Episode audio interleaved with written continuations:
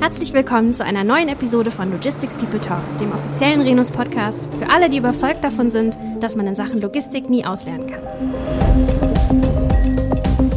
Wir sind Ihre Hosts Andrea Goretzky und Gwen Dünner. Heute wollen wir uns gemeinsam mit unseren Gästen mal der Frage stellen, wie Logistiker ihre Branche in Zukunft gemeinsam gestalten können. Und dabei werfen wir einen Blick auf den IT-Bereich, darauf wollen wir uns konzentrieren, und darüber sprechen, welche Chancen und Risiken Open-Source-Lösungen in diesem Zusammenhang bieten. Wir haben uns dafür Verstärkung geholt. Und zwar sind bei uns Andreas Nettstreter, CEO der Open Logistics Foundation, und Markus Sandbrink, Head of Corporate IT der Renus-Gruppe. Willkommen, ihr beide. Hallo. Hallo, vielen Dank für die Einladung. Schön, dass ihr hier seid. Sehr schön, dass ihr hier seid. Statt euch jetzt viele Worte in den Mund zu legen, was macht euch denn zu den Experten im Thema Open Source? Warum gerade ihr, warum gerade jetzt? Andreas, leg doch mal los. Ich glaube, der Punkt zu sagen, äh, warum gerade jetzt, äh, das ist ein guter Einstieg.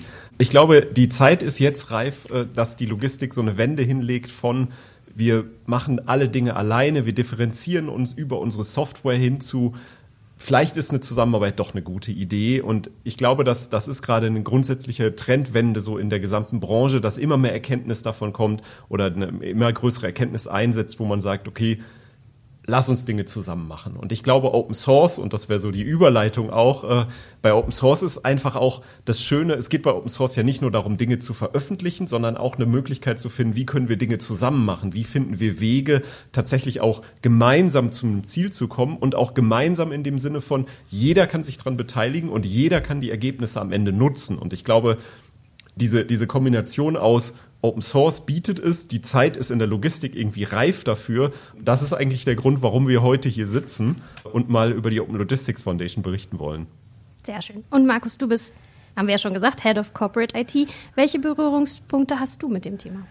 Ja, über das Warum werden wir gleich bestimmt noch länger sprechen. Warum ich, äh, wir haben uns dann eben bei Renus darüber unterhalten, wie wir die und ob wir die Gründung der Open Logistics Foundation unterstützen. Und da ist der Bezug zur IT natürlich sehr naheliegend. Und wir waren uns auch klar, dass es ein Stück weit persönliches Engagement bedarf. Und deswegen habe ich mich dann weiter erklärt, die Open Logistics Foundation im Vorstand des Vereins zu unterstützen.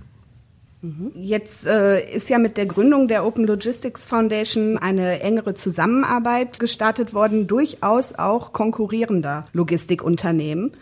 Wie kam es zu dieser Initiative und was ist das Ziel? Andreas, vielleicht magst du als CEO mal starten. Genau, das Ziel hatte ich gerade eigentlich schon ganz kurz gesagt. Es geht darum, gemeinsam zu Ergebnissen zu kommen, gemeinsam die aktuellen Probleme der Logistik zu lösen. Und das fängt, glaube ich, bei ganz kleinen Problemen an. Da kommen wir später bestimmt nochmal zu. Ne, ECMR, elektronische Transportdokumente, das sind so ganz konkrete Sachen, wo wir gemeinsam was machen können. Das geht aber weit darüber hinaus, wenn wir nämlich drüber nachdenken, ähm, über Nachhaltigkeitsthemen, wie können wir am Ende auch die vorhandene Infrastruktur, die vorhandenen Sachen, die wir haben, besser ausnutzen. Und ich glaube, das sind Sachen, die können wir ernsthaft nur gemeinsam angehen. Und warum wir jetzt dafür extra die Open Logistics Foundation gegründet haben, hat eigentlich damit zu tun, dass wir gesehen haben, es fehlte bei vielen Initiativen in der Vergangenheit so eine Art neutraler Ort. Wo kann denn diese gemeinsame Entwicklung stattfinden? Und wer bietet einem eigentlich die Möglichkeit sicherzustellen, dass es neutral abläuft, dass es fair abläuft, dass jeder mitmachen kann, dass nicht am Ende einer der Beteiligten aus der Reihe tanzt und sagt, ich mache das jetzt doch wieder anders und ne, alle haben Pech gehabt. Und am Ende ist es, glaube ich, auch schön, wenn es ein gemeinsames Dach gibt und es nicht von einem der großen Logistikunternehmen oder von einem der kleinen Logistikunternehmen dominiert wird, sondern wenn man wirklich sagen kann, das ist eine gemeinsame Aktivität. Und ich glaube, da will die Open Logistics Foundation das Dach für bieten, so ein bisschen auch das Aushängeschild für sein, dass wir sagen können, gemeinsame Aktivitäten, die absolut neutral erfolgen sollen, die brauchen auch ein absolut neutrales Zuhause. Und das ist eigentlich die Open Logistics Foundation. Und das wurde ja auch von unseren Gründungsmitgliedern, Renus ist ja äh, mhm. dankenswerterweise eines äh, unserer vier Stiftungsgründer, ähm, neben, neben DAXA, äh, der Schenker AG und ähm, dem, dem Duisburger Hafen gab es genau diese Erkenntnis, dass sie gesagt haben, wir wollen gerne was zusammen machen, aber unter einem neutralen Dach, was nicht einem von uns zugeordnet werden kann, sondern was tatsächlich für uns alle steht. Mhm. Markus, vielleicht kannst du noch mal so ein bisschen interne Sicht da reinbringen und sagen, was waren denn so die Beweggründe von Renus zu sagen, okay, wir engagieren uns da auch als Gründungsmitglied? Ja, auch wir haben da intensiv darüber diskutiert. Sollen wir da mitmachen, mit Wettbewerbern uns zusammentun, zusammenzuarbeiten? Wir haben selbst äh, viel zu tun. Aber wir sehen letztendlich sehr viel Positives darin. Wir hoffen uns durch die Zusammenarbeit in der OLF die Reduktion von Komplexität und die einfachere Zusammenarbeit der Marktteilnehmer zu erreichen. Der Logistikmarkt ist ja sehr vielfältig und sehr fragmentiert. Als Logistikdienstleister Virenus arbeitet man da fast zwangsläufig mit äh, ganz vielen Partnern zusammen, mit Airlines, mit Reedereien, mit Speditionen, mit Behörden, mit Kunden, mit anderen IT-Plattformen und mit all diesen Partnern muss man ja heutzutage Daten und Dokumente austauschen und diese Schnittstellen zu digitalisieren, zu vereinfachen und effizienter zu gestalten. Das ist ganz wichtig. Und das kann man viel, viel besser schaffen, wenn man da zusammenarbeitet, gemeinsam Standards schafft und noch besser gemeinsame Lösungen an den Start bringt.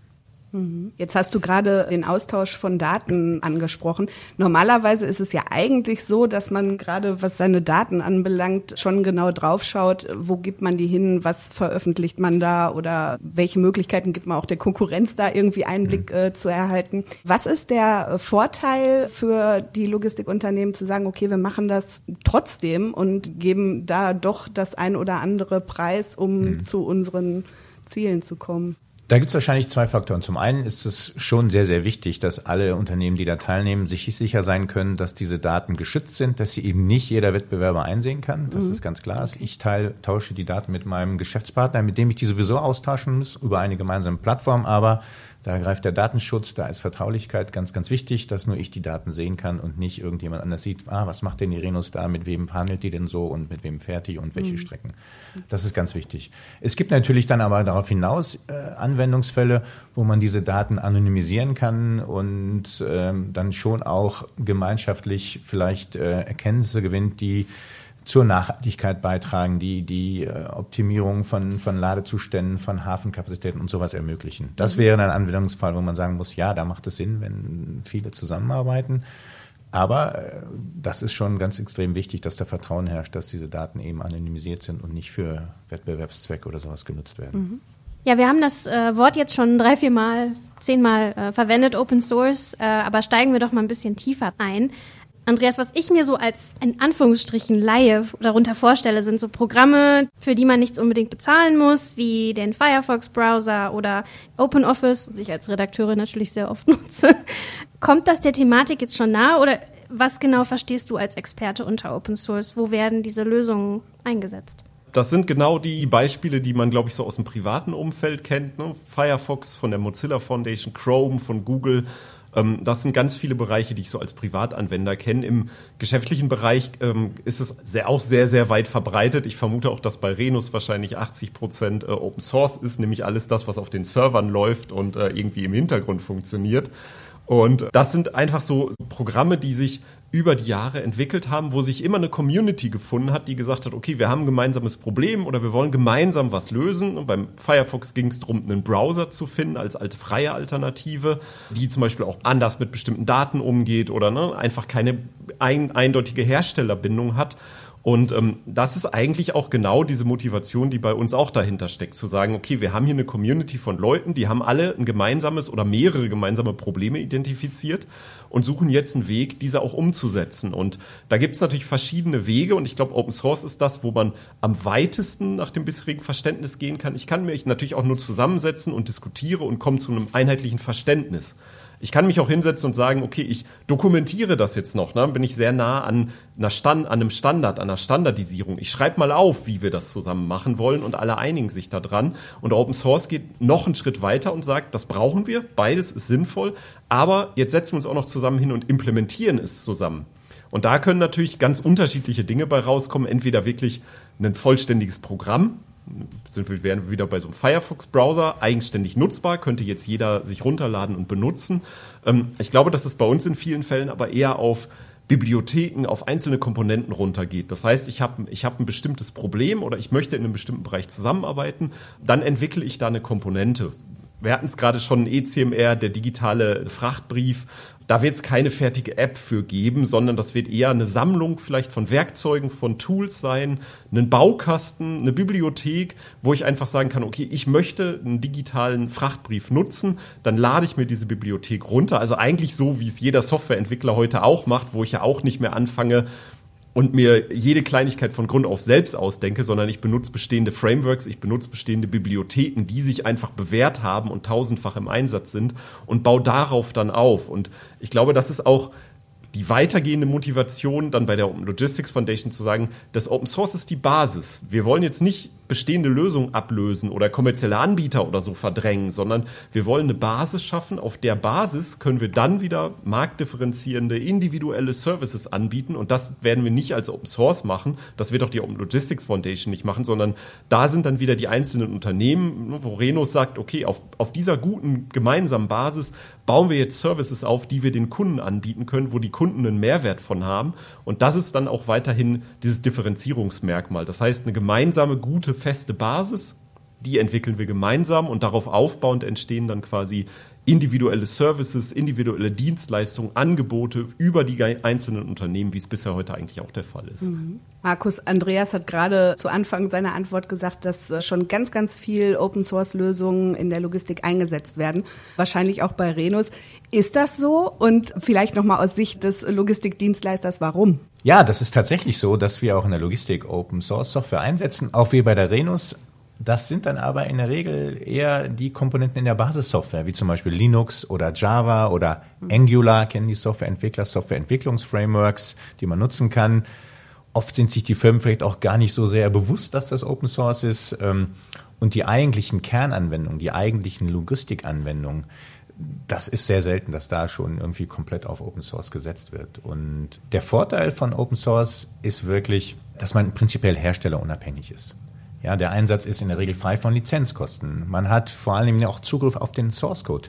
Das schafft Transparenz und Vertrauen und man kann dann auch zur Not selbst äh, den Source Code äh, weiterentwickeln, wenn zum Beispiel andere es dann nicht mehr tun, was bei anderen Softwarepaketen manchmal schwierig ist, mhm. weil der Hersteller das Produkt abkündigt. Man muss sich über ein paar Nachteile dann eben auch im Klaren sein, was jetzt zum Beispiel den Support, Haftung und Gewährleistung angeht. Das sind eben auch so die, die Nachteile, die man, oder die Nachteile, oder zumindest die Faktoren, die man berücksichtigen muss mhm. bei Open Source Software. Die Zusammenarbeit in der Logistik ist aus mehreren Gründen sinnvoll. Der Fokus liegt vor allen Dingen darauf, dass man mit vereinten Kräften Probleme lösen möchte. Und die muss sonst jeder nämlich alleine lösen. Das sind Lösungen vor allen Dingen, die wir nicht als wettbewerbsdifferenzierend ansehen. Das nennen wir auch Commodity-Lösungen.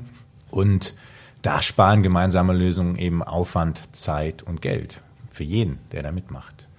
Und zum anderen erreichen wir dann eben auch Standardisierung und eine größere Akzeptanz und Verbreitung der gemeinsamen Lösungen.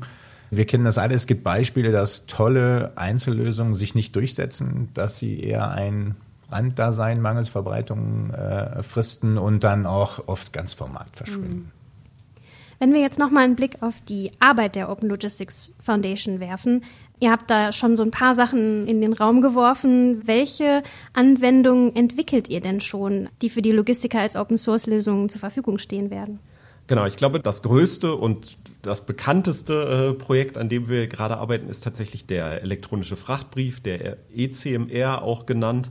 Ähm, das ist besonders deswegen interessant, weil Deutschland Anfang diesen Jahres dieser ECMR-Ratifizierung beigetreten ist. Das heißt, ab sofort darf man gesetzlich in nationalen Transporten auch nur digitale ähm, Dokumente benutzen.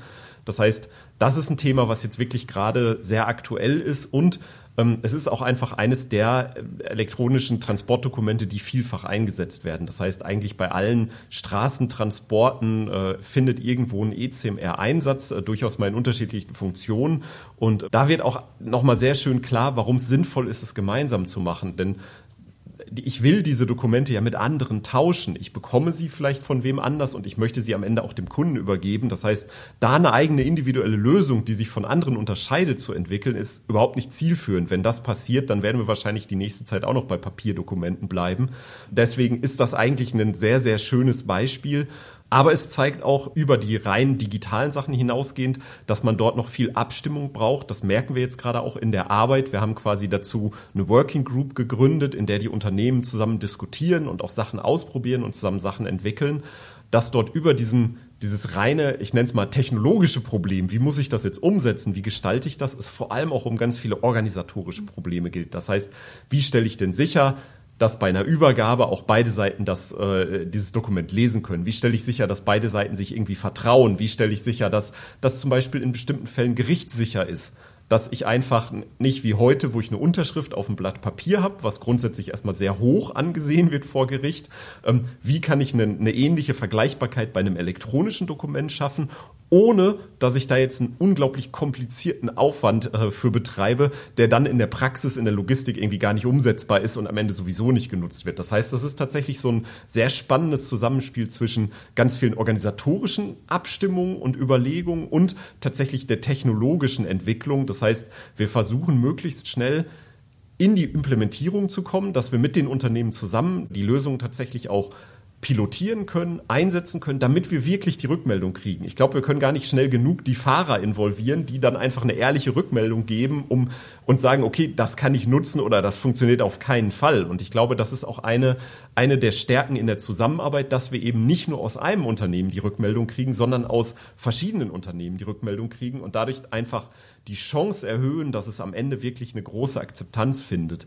Und die Arbeiten laufen jetzt seit einigen Wochen. Das wird auch noch ein bisschen weitergehen, aber wir merken einfach, dass da schon sehr konstruktiver Austausch entstanden ist in der Runde, ähm, die sich zum Beispiel jeden Freitag äh, für eine Stunde trifft. Äh, auch das zeigt die hohe Motivation der Unternehmen, die von sich aus gesagt haben, ja, wir wollen das einmal in der Woche machen, damit wir einfach vorankommen, damit es einfach vorwärts geht.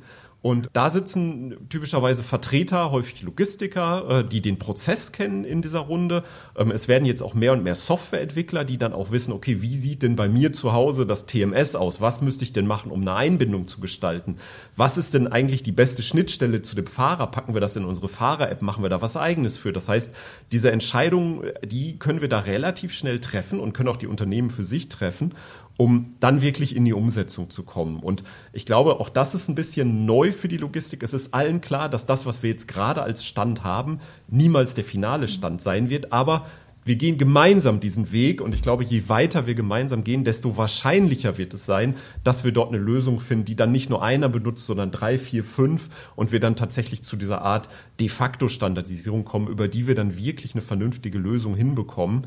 Und um das noch zu ergänzen, alles das, was wir dort entwickeln, wird auch tatsächlich frei und öffentlich zur Verfügung gestellt. Das heißt, heute schon unter git.openlogisticsfoundation.org liegt unser Repository. Da kann ich eigentlich alles sehen. Da gibt es eine eigene, gibt es die Arbeitsgruppe zum ECMR. Darunter liegt das ECMR-Projekt. Da gibt es schon erste Entwicklungen. Da wurde sehr, sehr viel vom Fraunhofer IML beigesteuert, die einfach da ähm, in die Vorleistung gegangen sind und gesagt haben, wir machen mal so einen ersten Wurf. Und neben dem ECMR haben wir halt noch ganz konkrete Anwendungen, die auch häufig ähm, von einzelnen Partnern beigesteuert wurden. Da geht es um ganz konkrete Entwicklung. VDA 5050 äh, ist zum Beispiel ein so eine Schnittstelle, das kann man sich alles im Repository angucken. Die Rolle, die wir dabei haben, ist auch nicht nur diese Plattform zur Verfügung zu stellen, sondern auch darauf zu achten, dass die Qualität entsprechend ist, dass nur getestete Sachen, nur vernünftig dokumentierte Sachen veröffentlicht werden. Denn zu Open Source gehört nicht nur, dass ich den Quellcode nach außen stelle, sondern da gehört auch alles dazu, dass ich anderen überhaupt ermögliche, diese Sachen aufzugreifen, diese Sachen zu nehmen und die Sachen zu nutzen. Und ne, da gehört das unbeliebte Thema der Entwickler Dokumentation äh, auf jeden Fall dazu.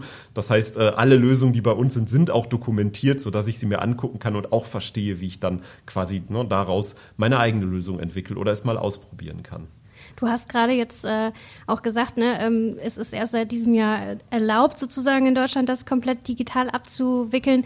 Das ist natürlich jetzt nicht nur in Deutschland, aber vor allem auch in Deutschland ein Thema mit ganz vielen Standards, Normen, kennen wir ja alles, DINs, ISOs.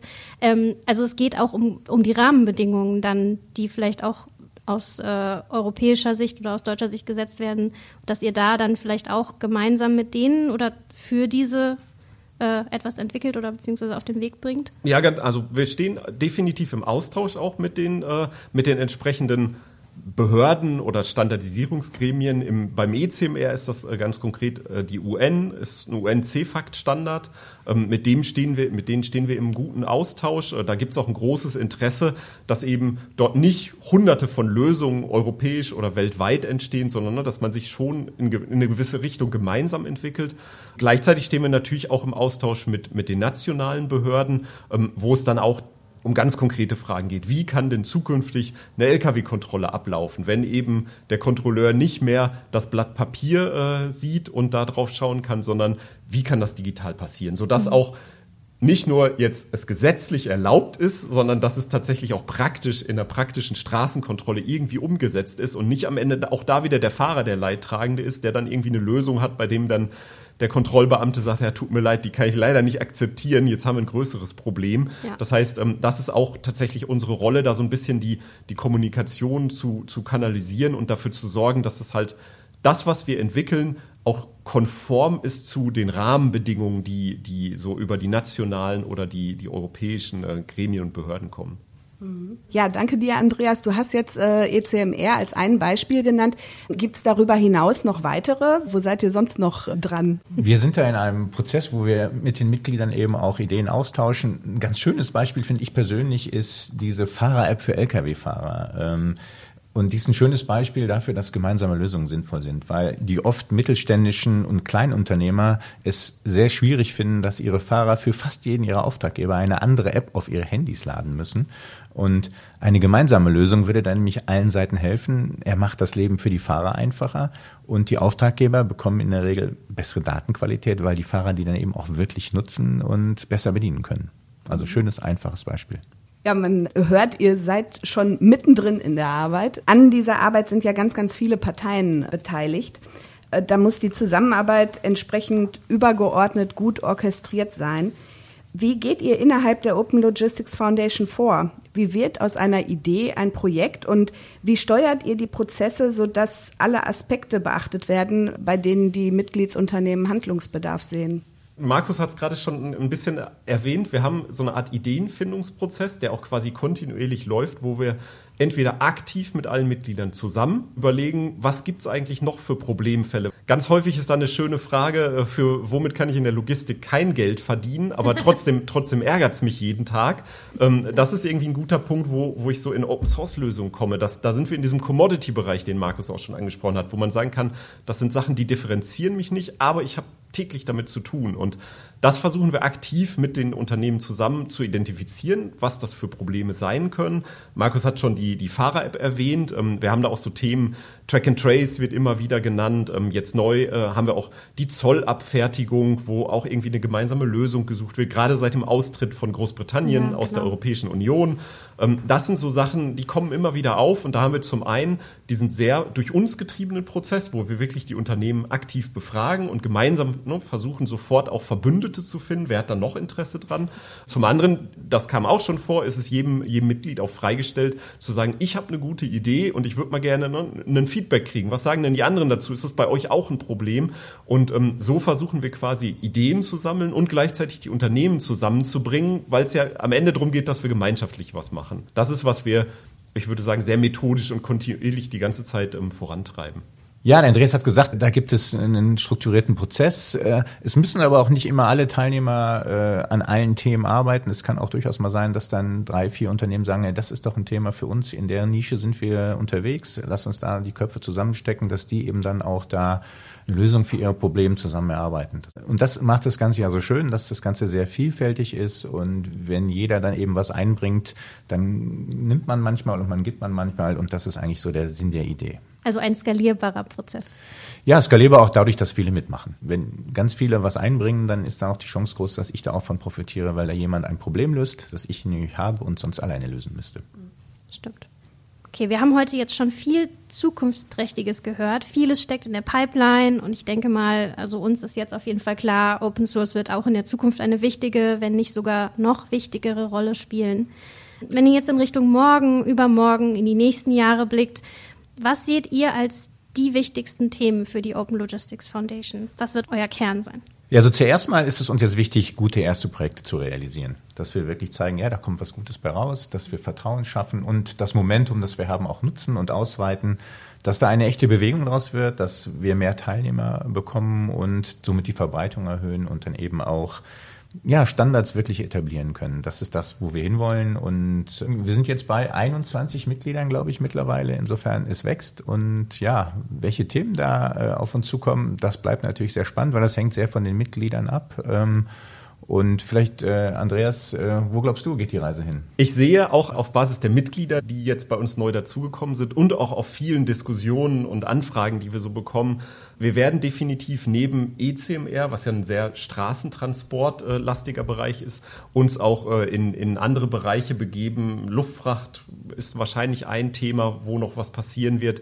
Das heißt, ähm, Bahntransporte ist ein weiteres Thema. Das heißt, es gerade arbeiten wir auch daran, dass wir quasi uns breiter aufstellen, dass diese Idee, die wir hier jetzt beispielhaft am ähm, ECMR dargestellt haben, dass die tatsächlich auch in die Breite geht und das funktioniert, wie Markus schon genau gesagt hat, genau darüber. Wir bekommen neue Unternehmen, die sagen, ja, wir wollen auch gemeinsam was machen, ist eine gute Idee, gemeinsam was zu machen und die auch eigene Ideen oder eigene Themen haben und sagen, wir sehen, dass wir das alleine gar nicht schaffen können. Und vielleicht wollen wir das auch gar nicht alleine angehen. Und ich glaube, dann ist die Open Logistics Foundation der richtige Ort, um zu sagen, ich komme dahin, ich bin motiviert. Vielleicht habe ich sogar noch ein Thema, was ich alleine nicht lösen kann. Und ähm, ich glaube, das, das wird so die nächsten Jahre prägen. Neben natürlich, was Markus auch sagte, den ganz konkreten Arbeiten, dass wir jetzt ähm, Lösungen liefern müssen, Ergebnisse liefern müssen. Da sind wir auf einem guten Weg.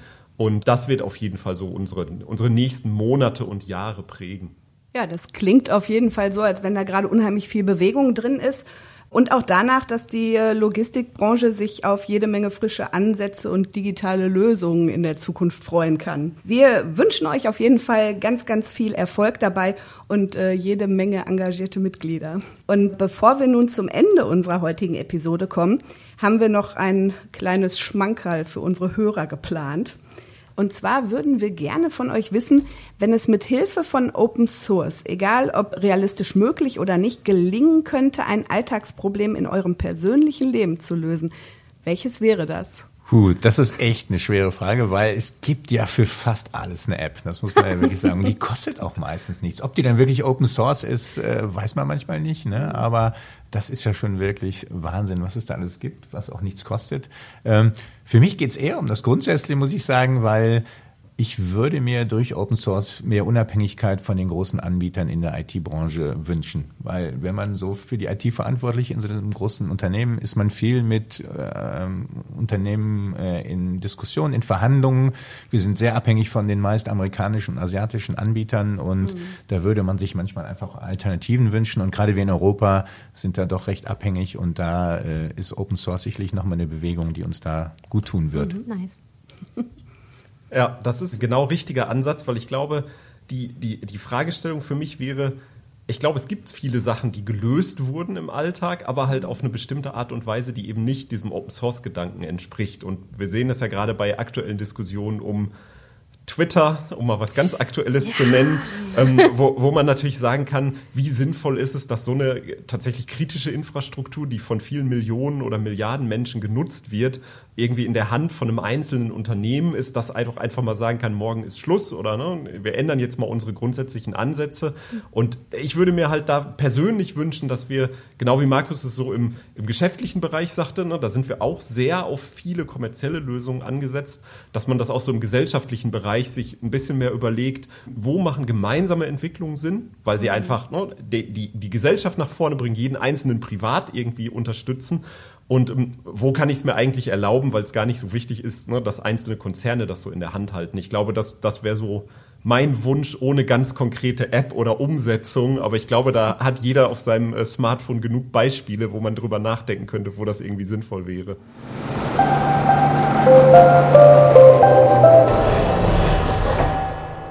Schön, dass ihr das so zusammengefasst habt. Einmal das Geschäftliche und einmal das Private. Ja, also wie gesagt, vielen Dank nochmal von unserer Seite. Toll, dass ihr heute hier wart und dass ihr uns dieses komplexe Thema mal ein bisschen genauer erklärt habt. Vielen Dank nochmal. Ja, danke für die Einladung. Schön, dass wir bei euch sein konnten. Ja, sehr gerne. Und damit bedanken wir uns auch bei unseren Zuhörern und schließen wie immer mit dem Appell, liken, kommentieren und teilen Sie die Episode gerne in Ihrem Netzwerk. Wie immer, Sie finden alle Folgen von Logistics People Talk überall dort, wo es Podcasts gibt. Bis zum nächsten Mal. Passen Sie auf sich auf. Es grüßen Ihre Hosts Andrea Goretzky und Gwen Dünner.